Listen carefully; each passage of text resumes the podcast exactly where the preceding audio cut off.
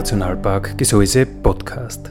Der Podcast des einzigen Nationalparks der Steiermark.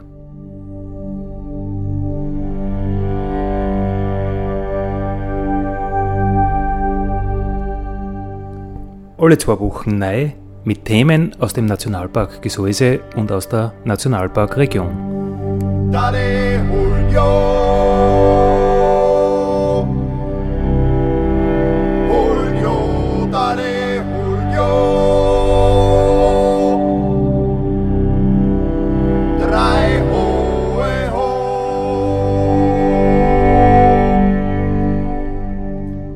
Schön, dass mit dabei seid beim Nationalpark Gesäuse Podcast.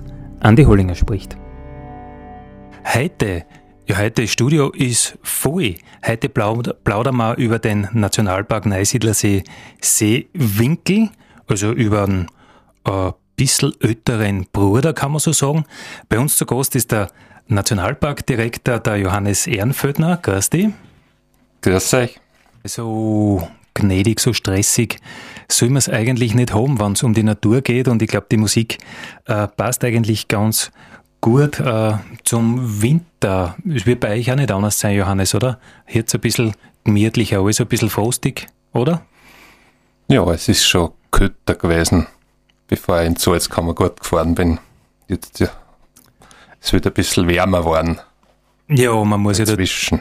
Man muss ja dazu sagen, du bist äh, jetzt Direktor vom Nationalpark Neusiedlersee, aber eigentlich, äh, mich hat ja das gewundert, wie du das so aushältst, ohne Berg. Eigentlich bist du ja im Salzkammergut daheim.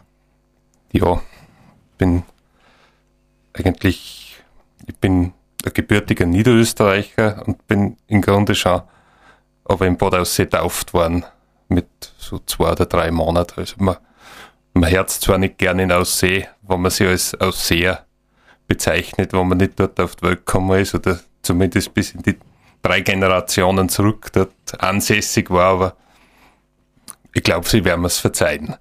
Also offiziell gilt es noch nicht, dass du ein Ausseher bist, aber fühlen tust dich schon so. Ja.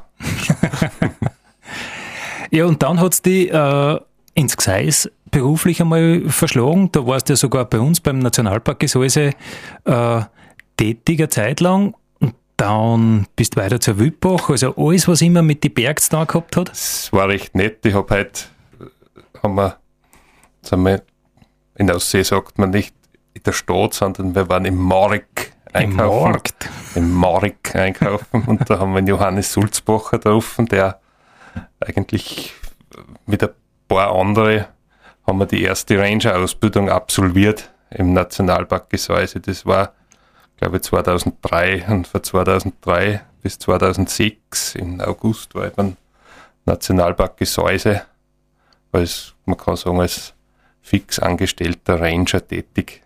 Ihre erste Garde, das war ja, da waren gute Leute dabei, sehr, sehr gute Leute. Es sind sicher jetzt auch gute Leute dabei. Aber es sind, was ich so mitbekomme aus der Ferne, ist eigentlich der Grundstück für die Ranger ist noch von der von der ersten Ausbildung überblieben. Ja, ja, ein paar sind uns halt äh, abtrünnig worden, so, so auch du. Dem Nationalpark-Gedanken gewogen geblieben, aber doch nicht mehr bei uns als Ranger. Äh, dann bist du zur, zur Wildbach-Verbauung, da ist ja auch noch um, um Gebirge gegangen, um, um große Relief-Energie. Ja, ich war eben von 2006 bis äh, Ende 2012 war ich bei der Wildbach- und Lawinenverbauung zuerst, wie es die Gebietsbauleitung in Atmund noch gegeben hat, war ich dort, habe ich dort begonnen, zusammen mit einem im Enstal sehr bekannten Menschen, in Göschel Wolfgang, der irgendwie auch im Umgang mit Menschen und in schwierigen Verhandlungssituationen irgendwie auch mein Lehrmeister war. Und dann kam der Ruf irgendwie ins Ministerium und mit ersten äh, Jänner 2013 habe ich meinen Dienst im Umweltministerium in Wien begonnen und auch wieder mit dem Nationalpark-Thema. Also ich war kurz einmal nicht mit dem Nationalpark, also nicht so äh, intensiv mit dem Nationalpark beschäftigt und bin dann eigentlich wieder voll in die Materie eingestiegen und habe damals die Koordination und die Finanzierung der österreichischen Nationalparks im Umweltministerium übernommen. Und dann von Wien war es nicht mehr so weit, dann, äh, wo sitzt du jetzt eigentlich? In Ilmitz oder in Apetlan? Oder? Meist die Zeit in Auto, aber, aber die Verwaltung ist in Apetlan, dort ist auch mein Büro, das Infozentrum ist in Ilmitz. Aber meistens bin ich ja, die Hälfte Zeit ungefähr in Appetlan, die Hälfte Zeit in Ilmitz anzutreffen oder im Gelände oder sonst wo. Und wie spürt es an, äh, wo Dienst zu machen, wo doch die Landschaft so ganz anders ist, als wie man es bisher gewohnt war? Ja, es ist, äh, wenn ich, wenn der Funke nicht übergesprungen wäre, dann hätte ich mich auch nicht engagiert dafür, dass ich auf den Platz komme, wo ich jetzt bin. Mhm. Wann hast du angefangen? Ist noch nicht lang aus. Ich habe am 3. April 2017 habe ich meinen ersten Arbeitstag gehabt. Ja. Also ein gutes halbes Jahr. Gutes halbes Jahr, ja. Wobei ja der Nationalpark Neusiedlersee schon doch um Ecken älter ist, wie das Gesäuse als Nationalpark. ist. Also bei den 20 Jahren jetzt schon, oder? Wir haben 2018 ist das 25 Jahr Jahr. Ah, 25, 25 Jahre. Jahre Nationalpark mhm. Neusiedlersee Seewinkel. Und 1993 äh, war das Gründungsjahr eben vom Nationalpark Neusiedlersee Seewinkel. Und wir waren auch der erste Nationalpark in Österreich, der die IUCN-Anerkennung bekommen hat, also das internationale Nationalpark-Zertifikat. Was ja doch äh, eher verwunderlich ist, sage ich jetzt einmal, weil gerade bei euch ja die Rahmenbedingungen doch sehr schwierig sind. Ihr habt ja sehr, sehr viel äh, private Grundbesitzer im Nationalpark. Äh, ich sage jetzt einmal, dass man da mit alle redet, oder? Wie viel, wie viel habt ihr in etwa? Ja, das ist eine Besonderheit in Österreich. Wir haben 1300 Grundbesitzer und da geht es um Flächengrößen für, weiß ich nicht, ein paar hundert Quadratmeter bis zum größten Grundbesitzer, der, den gehört die Hälfte von unserem Nationalpark, das sind in etwa 5000 Hektar. Mhm. Ja, doch eine ganz andere Situation. Im Grunde wurde äh, der Begriff Vertragsnaturschutz, den man jetzt oft und gerne verwendet, der hat eigentlich seine sein Geburt im Nationalpark, im jetzigen Nationalpark Neusiedlersee Seewinkel gehabt, weil in Zeiten vor Nationalpark wurden auch schon Flächen, zum Beispiel das große Schutzgebiet um die lange Lacke aus der Bewirtschaftung genommen. Das war noch, wo sich der WWF Österreich sehr stark in Österreich auch engagiert hat für solche Dinge. Mhm. Ja, und gerade äh, vor dem Hintergrund finde ich das schon spannend, dass euch dann als erstes gelungen ist, die IOCN-Anerkennung äh, zu kriegen, weil ja das sind ja doch, da geht es ja um was, da geht es ja Okay, die forstliche Nutzung ist bei euch nicht so das Thema. Das ist kein so groß. Ich sage immer, das ist nett, weil ich habe mit der Borkenkäferproblematik wenig, relativ wenig zu tun. gibt es überhaupt ein paar Baum gibt schon bei euch im Nationalpark? Oh ja, haben wir schon. Aber Fichten halt nicht. Fichten nicht. Die, ich glaube, die letzten, die jetzt umeinander stehen, die wird in den nächsten Jahren der Klimawandel dahin raffen. ich sehe keinen Schott drum da unten. Ähm, Johannes, so die Eckdaten. Was ist das? Nationalpark Neusiedlersee, 1300 Grundbesitzer, haben wir schon gehört, die du da auf guten Weg bringst, seit, seit 25 Jahren nicht, aber seit einem guten halben Jahr. Aber ich glaube, das hast du ganz gut übernommen und äh, wie tätst du so die Eckdaten umreißen?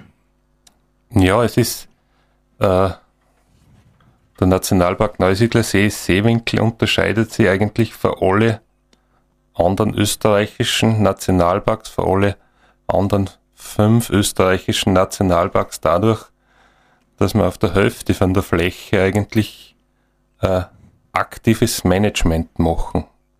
Und zwar, es ist, was du zuerst angesprochen hast, die internationale Anerkennung. Da ist im Grunde beim Nationalpark Neusiedlersee weniger jetzt um den sogenannten Prozessschutz, um das in Ruhe lassen gegangen. Das machen wir auf der Hälfte von der Flächen im See und im Schilfgürtel. Aber auf der anderen Hälfte äh, betreiben wir aktiven Biodiversitätsschutz und das ist im Grunde äh, in den Augen der IUCN genauso viel wert jetzt wie der Prozessschutz wird es in Ruhe lassen von der Natur. Und das machen wir zum Teil selber mit einer Rinderherde, mit einer Graurinder- und Wasserbüffel äh, die dem Nationalpark selber gehört.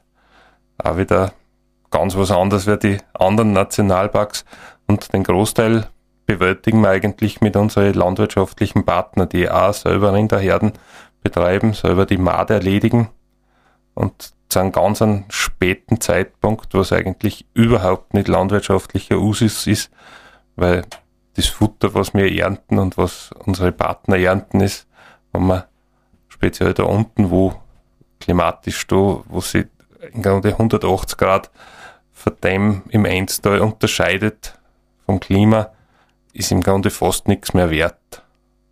Und, aber durch die späte Maat wird eben gewährleistet, dass auch die, die Blumen und das Gras, dass die die Samen verlieren können und auch, dass die Brut für die über 300 Vogelhorten, die wir unten haben, gut vonstatten gehen kann. Also in Wirklichkeit äh, kannst du sagen, wann du hm, ist das, ist das so ein bisschen ein, äh, ein feuchter Boden oder wie schaut das aus rund um den See? Es ist, wenn viele Niederschläge sind, dann schwimmt alles. Dann haben wir wirklich eigentlich flächendeckend Wasser und wenn es zu trocken ist, weil heuer ist, äh, trocknen die Lacken aus, die Salzlacken, für die ja der Nationalpark steht. Und da hat man wieder ganz andere Rahmenbedingungen. Aber es ist wichtig für die Artenvielfalt, dass das halt äh, gemacht wird, aber nicht zu früh, weil sonst darfst du die ganzen Vogelnester zermachen oder, oder, oder? Ja, auf jeden Fall. Also da geht's nicht jetzt, nicht also hauptsächlich um die, um die Artenvielfalt bei die, bei die Vögel, aber auch um die Insekten und es geht auch um die Artenvielfalt äh, von der Flora, von den Pflanzen. Die, wenn man das nicht bewirtschaften, nicht mähen würde, nicht das Naturalmanagement machen würde, würde sich das komplett ändern und verbuschen auch mit der Zeit. Ich wollte gerade sagen, die Daten sicher äh, aus, ausgeschattet werden, einfach weil Buschen aufkommen und weil die keine Summe mehr kriegen und eh, ja, ich meine, im Einstein haben wir ja auch vergleichbar äh, Vertragsnaturschutz, dass man sagt, hey, Bauern, ihr kriegt ein bisschen Geld, äh, macht später. Ich glaube, das ist alles die, die gleiche Denke, dass Absolut, man mit ja. zur ähm, Vogelbrutzeit. Es ist halt, beim Nationalpark kommt es halt, beim Nationalpark Neusiedlersee kommt es halt aus einem anderen Gelbbersel aus. Ja, das ist eh klar, ja.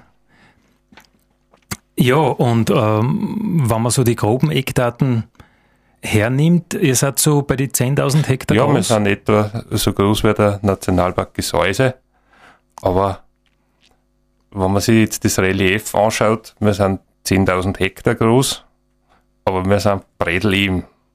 Und wenn man sich das Gesäuse anschaut, die sind auch, wenn man es von oben anschaut, 10.000 Hektar, gute 10.000 Hektar, aber mit, der, mit dem ganzen Relief kommt man fast sagen, es ist dann im Endeffekt 1, oder eineinhalb Mal so groß. Ne? Ja, sicher, weil die Senkrechte natürlich Genau. auch dazu kommt. Genau, kommt auch dazu. Aber bei uns ist es eben die 10.000 Hektar und ganz breit lieben. Und das ist eigentlich das, was mich so fasziniert und was man, wenn man nicht gerne auf die Berge geht, also ich gehe schon gerne auf die Berge auf, aber ist, das ist was, was, was ich vorher noch nie gesehen habe. Wenn man nicht wo aufgeht, man kann einen Sonnenaufgang und einen Sonnenuntergang in der Ebene beobachten. Und das hat auch was. Naja, und die Sonne kommt ja auch äh, nur tiefer, außer weil der Horizont tiefer ist. Das Genau. heißt, das spannende Licht, gerade morgen Dämmerung, Abenddämmerung, das hast du sogar äh, nur schräger und nur intensiver oft. Sicher, ja. Und ähm, von euch als Firma, wie viel, wie viel Angestellte seid ihr? Es sind Wie? jetzt 28 Personen, wobei drei Personen den landwirtschaftlichen Betrieb betreuen. Also wir haben wirklich drei landwirtschaftliche Arbeiter angestellt. Wir haben acht, äh, acht Herren äh, angestellt, die wirklich aufpassen auf den Nationalpark, die wirklich die Nationalpark wacht sind, weil man ja unser Gebiet schützt ja bis auf jetzt den Schilfgürtel oder die Wasserflächen nicht selbst, wer das in Hochgebirge ist oder im Gebirge ist, wo man einfach auf gewisse Flächen du kommst nicht hin. gar nicht, entweder nicht hin, hinkommen oder nicht hingehen will. Aber bei uns ist eigentlich alles relativ leicht erreichbar. Da muss man schon schauen, dass speziell in der Brutzeit für die Vögel nicht jeder überall hingeht. Das heißt, du hast da äh, im Gegensatz zum Gesäuse zum Beispiel, hast du auch Wegegebote. Wir haben ein striktes Wegegebot, ja. Und auch eine Anleihenpflicht für, für Hunde, das Absolut, auch ja. äh, vollzogen wird. Das wird vollzogen, ja. Also nicht gleich mit einer Anzeige, aber, aber schon scharf. Und, aber schon ziemlich scharf ja, und restriktiv. Mhm. Du, wirst du äh, vor einem halben Jahr ins Burgenland gekommen bist zum Nationalpark, was war da das, was da am meisten aufgefallen ist? Jetzt ein, naturräumlich ist es irgendwie klar, aber auch sozial, immer die Burgenländer, das müssen andere Leute sein, als wie die Ausseher oder die aus dem Gseis. Es ist, es sind wahnsinnig offene Leute. Also ich bin sehr gut aufgenommen worden, ich bin sehr gut integriert worden, wenn man so schön sagt. Nicht? Und ja, auch für die Feste. Also ganz grob gesagt, man trinkt einfach auch nicht alles, auf was man eingeladen wird. Das ist schlicht unmöglich. Also wahnsinnig offen, gastfreundlich, ganz, ganz äh, liebe Menschen im Burgenland. Das heißt, du fühlst dich schon im Burgenland auch daheim? Ich fühle mich im Burgenland auch daheim, ja. Ja, das ist super, oder? Wenn du nach einem halben Jahr sagen kannst, du hast eine neue gearbeitet, das war sicher ein Sprung ins kalte Wasser und jetzt passt's, das ist einfach gut angespielt für dich. Absolut, ja. Äh, Johannes Ehrenfeldner, du bist dort der Direktor, du hast gesagt, äh, ihr seid ungefähr gleich groß wie das Gesäuse jetzt von oben betrachtet. Bei uns kommt die Reliefenergie, also die Höhe kommt nur dazu. Bei Eink kommt ja aber nur der Nachbar dazu. Ja. Äh, das ist zuerst erwähnt, wir waren der erste Nationalpark in Österreich, der die internationale Anerkennung äh, bekommen hat. Und wir waren auch, es gibt die europäischen Schutzgebiete oder die Nationalparks in Europa sind unter einem Dach. Irgendwie, gibt es also ein loses Übereinkommen des Europark, die heißt, die Institution heißt Europark. Und in Europark gibt es wieder äh, äh, so eine kleine Sektion, sage ich einmal, und das sind die grenzüberschreitenden, die Staatsgrenzen überschreitenden Nationalparks, das sind die Transboundary Parks. Und wie diese Sektion gegründet wurde, war auch wieder der Nationalpark äh, Neusiedlersee gemeinsam mit dem Nationalpark äh, Ferde Hanjak, das sind unsere Partner, unsere ungarischen Partner, die ersten, die im Grunde als grenzüberschreitender Nationalpark zertifiziert wurden. Und wir grenzen wirklich an der Staatsgrenze, grenzen wir zusammen. Wir können einerseits zu Wasser, zu unseren ungarischen Nachbarn rüberfahren und da trockenen Fußes rübergehen. Und wir haben ein sehr, sehr äh, gutes Verhältnis. Wir haben einen regen Austausch. Wir haben sogar heuer äh, Weihnachtsfeier miteinander gemacht. Also das funktioniert prächtig. Wie geht's da mit dem Ungarisch? Außer Kösenem, das heißt Danke kann ich nicht recht viel und Lekwa ist der Marmelade nicht, aber sonst. Der, der Lekwa. Naja gut, das ist dann relativ leicht zu merken, gell? Außer wenn schimpflich geworden ist, dann ist es nicht mehr lecker. Nein.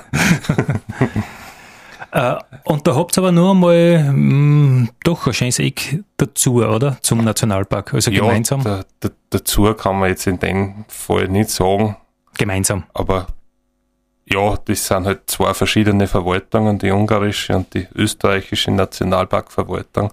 Aber der ungarische Teil von dem grenzüberschreitenden Park ist nochmal 20.000 Hektar groß.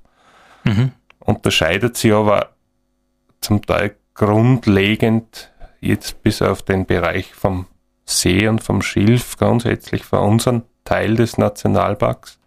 Die haben da Wälder auch dabei und haben nicht so viel Steppenlandschaft und haben auch keine Salzlocken. Also die gibt's nur bei uns. Im Gegensatz zu den Ungarn, die haben, die haben große Waldflächen auch dabei.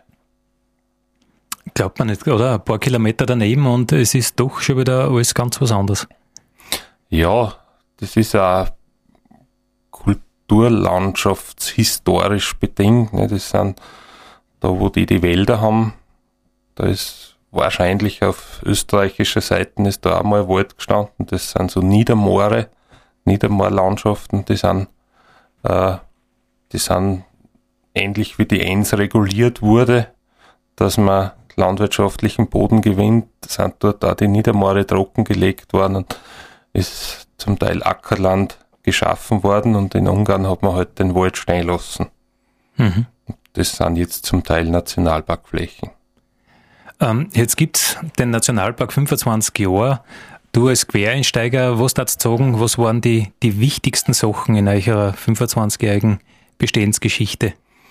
Ja, das Wichtigste war im Grunde, dass man die 1300 Grundeigentümer auf einen Last braucht hat. Und da war eigentlich der Gründungsdirektor, mein unmittelbarer Vorgänger, der Kurt Kirchberger, maßgeblich, äh, hat da maßgeblichen Einfluss gehabt, dass da dann letztendlich wirklich alle zugestimmt haben. Weil er es mit den Leuten gut kennen hat, oder? Hat mit den Leuten gut kennen und äh, ja, er war einfach sehr authentisch. Er ist jetzt nicht irgendein Beamter von Wien oder von wo gewesen, sondern er ist selber auch kein Burgenländer, sondern ein, ein Oberösterreicher von Innviertel und der ist da über den WWF runtergekommen und hat mit den Leuten so geredet, wie er daheim mit den Bauern geredet hat und das haben die Leute akzeptiert.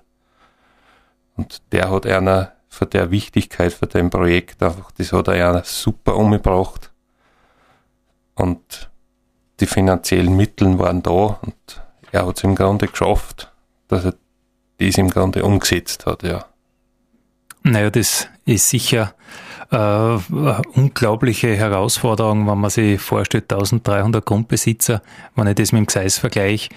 In Wirklichkeit haben wir einen großen Grundbesitzer, Steiermärkische Landesforste, und äh, die äh, die Köbewirten als einzigen Privaten, die in den Nationalpark einen Grund einbringen.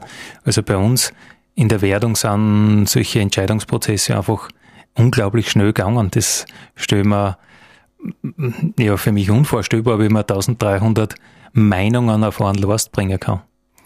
Ja, man muss sagen, wir haben jetzt nicht 1300 Verträge, wo jeder, das wird ja, da ist ja niemand gezwungen, das sind ja alles, alle freiwillig dabei beim Nationalpark und bringen alle freiwillig die Flächen ein, aber die sind schon organisiert untereinander. Also da, wir haben die sogenannten Interessensgemeinschaften, die sind gemeindemäßig organisiert. Also da gibt es quasi die Interessensgemeinschaft Apetlan, wo weiß ich nicht, 300 Grundbesitzer zusammengeschlossen sind.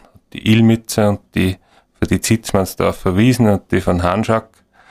Und äh, die sind im Grunde auch unsere Verhandlungspartner. Dort der Vorstand für die, für den Verein, die sind als Verein organisiert und denen dem Verein wird auch die Entschädigung überwiesen und die verteilen es dann unter, unter die Mitglieder. Also das war, wenn man da mit jedem Einzelnen verhandeln müsste, da war es nicht fertig. Wird's nicht fertig. Mhm. Was machst du jetzt gerade?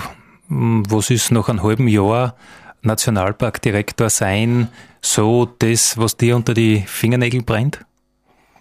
Ja, äh, ganz, ganz viel Aufmerksamkeit hab, hat jetzt da braucht. Wir haben, wir haben ja auch Ranger, die, die den Bildungsauftrag und den touristischen Auftrag wahrnehmen, also die mit Schülern und mit unseren Besuchern äh, Führungen machen, die Vogelwelt zeigen, Exkursionen absolvieren.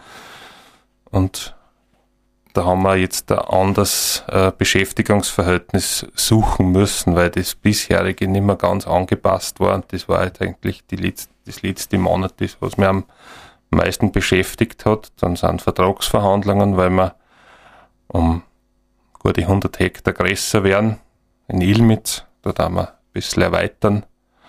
Und ein großer Brocken war, äh, sind da ein paar Investitionen zu machen und da bedienen wir uns den EU-geförderten oder den EU-kofinanzierten Programmen, die wir da beanspruchen dürfen und wo wir da auch Geld einwerben dürfen. Und da ist wie überall irrsinnig viel Lobbying-Arbeit dabei und dass wir die richtigen Projekte, auch ein grenzüberschreitendes Projekt haben wir. Und das ist auch ziemlich viel Aufwand gewesen und ziemlich viel Laufereien und, und da mit die, also die, meine Mitarbeiter haben ja jetzt mit mir einen neuen Chef und dass man auch die Mitarbeiter für den überzeugt, was man selber will. Das waren so die großen Brocken im letzten halben Jahr. Mhm.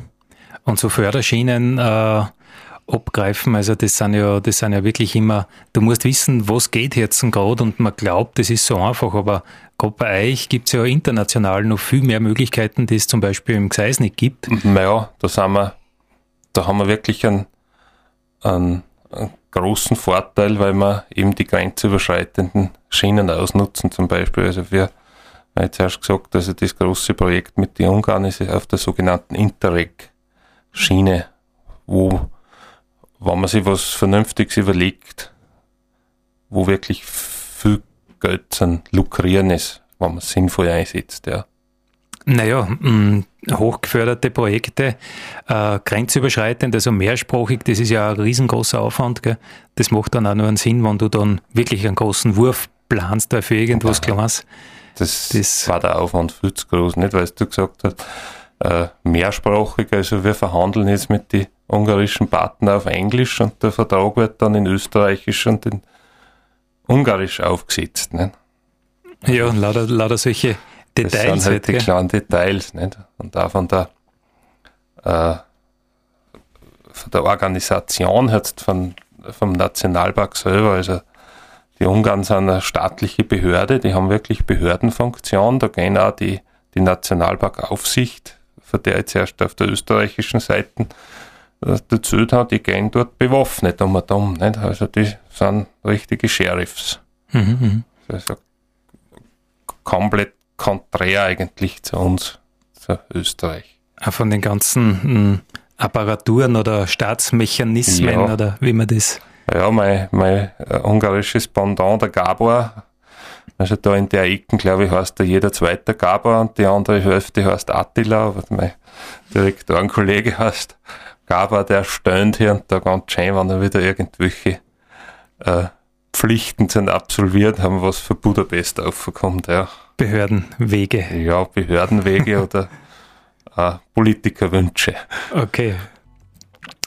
Ähm, wenn ich jetzt so gemächert den Nationalpark Neusiedlersee Seewinkel erleben, Johannes, was, was, ich möchte die Seele spüren, was muss ich da tun? Aber öfter kämen als wir einmal im Jahr? Ja, das war wünschenswert, ja. Aber die Seele spürt man eigentlich an einem Spätnachmittag im Sommer wenn man über die Booster schaut und wenn es einfach lauter Hitze kalt über den Bugel rennt. da spürst du die Seele vom Seewinkel so richtig. Also es ist schon gescheit Hausbank. Ja, wir haben heuer sicher wieder tagweise an die 40 Grad gekratzt. Und das hältst du aus? Wenn man sich nicht zu viel bewegt, schon, ja. das sind dann die Tage, wo du viel im Auto verbringst, weil da gibt es die Klimaanlage. Nein, da fahre ich nicht so viel mit dem Auto. äh, du zuerst. Na, sag. Ja, also, also wirklich der Hotspot ist eigentlich von der Vogelwelt, von der Vogelbeobachtung und auch von der Pflanzenwelt ist der Frühjahr. Das Frühjahr, ab Anfang Mitte April geht's voll los mit die, mit die Zugvögel, die zu uns kommen und zum Teil nur rosten und dann weiterfliegen zum Teil auch bei uns brüten, damit die Jungen über den Sommer und im Herbst ins Winterquartier ziehen. Und jetzt vor Weihnachten oder eigentlich von Ende Oktober über den ganzen November war eben der Gänsestrich, wo die Gänse in die Locken oder im See übernachten und am Tag auf die Äcker hinausfliegen zum Nahrung suchen und was halt, was äh, seit circa zehn Jahren steigende Tendenz hat, die Kraniche kommen zu uns und das ist ein wunderbares Schauspiel. Und die am Abend einfallen in ihr Nachtquartier. Und äh, wenn man über Vögel redet, äh, bei euch am Neusiedlersee, da redet man ja gleich immer von Tausenden, oder? Ja, so die, wenn wir jetzt die letzten Gänsezählungen, die leider eigentlich immer fallende Tendenz haben in die letzten Jahren, aber da redet man jetzt auf österreichischer Seite für 5000, 6000, ungarischer Seite 13, 14.000. So in etwa. Gran, Kranichzug 10.000 Kraniche. Aber Tendenz sagst du fallend. Fallend, ja. Weil äh, der Lebensraum woanders, wenn das Zugvögel sind, die brauchen ja immer wieder jeden Tag was zum Rosten. Oder fliegen die, was dann die in der Nacht? Ja, also die, die rosten schon, die rosten schon äh, über, über Nacht, nicht? Also zum Beispiel in, im Nationalpark Neusiedlersee, da halten sie sich dann auch eine Zeit lang auf, dass wieder, dass wieder Kraft auftanken können. Und da ist, da erfüllt einfach der, das Gebiet von Nationalpark äh, Wahnsinns Trittsteinfunktion. Also die Kraniche zum Beispiel, die haben leicht jetzt der Zugroute geändert und fliegen zum Teil jetzt südlich der Alpen Richtung Spanien, so das Grenzgebiet Spanien, Portugal oder an die Rhone-Mündung und so. Und die bleiben immer zeitlang da jetzt. Ja, aber du brauchst ja Zehntausende frisch, dass du die satt kriegst, oder was, was fressen die? Naja, die Ganseln fressen eher keine frisch, sondern die sind im Grunde, das sind Pflanzenfresser. Die Gänse, die sind im Grunde angewiesen auf die, auf die Wiesen, wo es noch äh, wenn ein frisch Gras da ist, wo das abgeweidet ist, dann sehr zum Leidwesen für die, unsere landwirtschaftlichen Partner die Wintersaat, die aufkeimt, die wird auch gern genommen und auch die Felder, wo von der Ernte einfach nur was hinten geblieben ist. Mhm. Und also, da auch die Kraniche. Also effektive landwirtschaftlichen, landwirtschaftliche Maschinen sind da gar nicht so gefragt bei den Kraniche. Nicht so gefragt bei den Kraniche und auch nicht bei den Gänse. Mhm.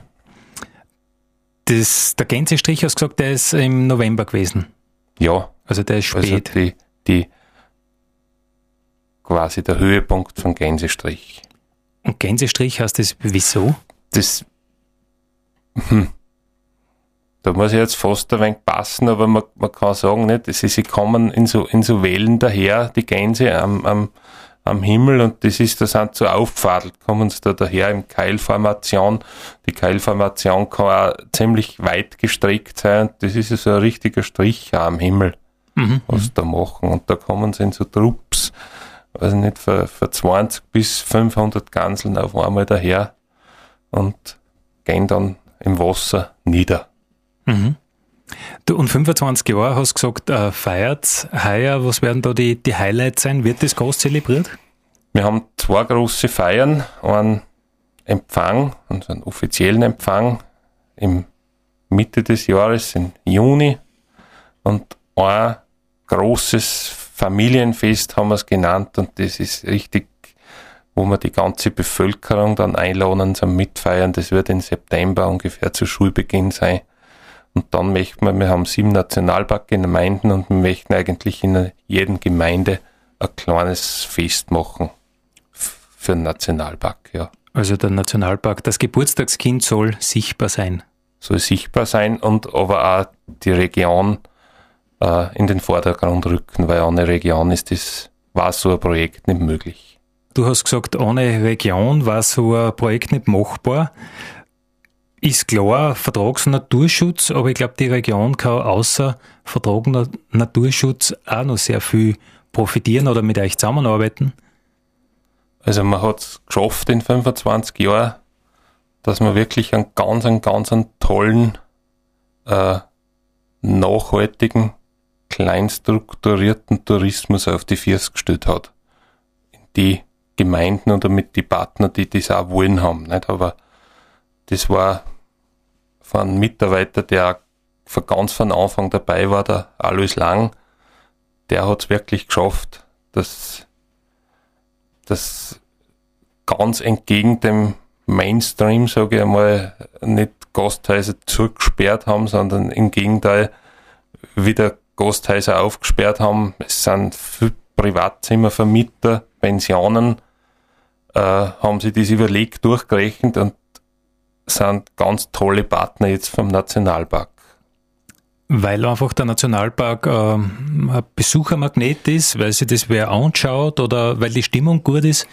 Es ist eigentlich alles, was du jetzt gesagt hast und wir haben auch in den letzten Jahren versucht, eben auch den, was ich zuerst erzählt habe vom Gänsestrich, das ist eine Saisonverlängerung im Herbst aus und durch den, eine große Veranstaltung im Frühjahr, Mitte April, die äh, Bird Experience, wo wir wirklich ein internationales Publikum haben, haben wir eine Saisonverlängerung im Frühjahr hinaus. Also es fokussiert sich nicht alles am Sommer, sondern wir haben ein irrsinniges Fachpublikum haben wir im Herbst und im Frühjahr schon. Zu dem klassischen Neusiedlersee-Tourismus dazu. So soll es eigentlich sein. Ein Nationalpark soll ein Motor in einer Region sein, der einfach gute Stimmung bringt und wo auch bis zum Wirten oder zum Landwirten oder ja, bis zum kleinen Bewohner jeder was hat davon. Daddy,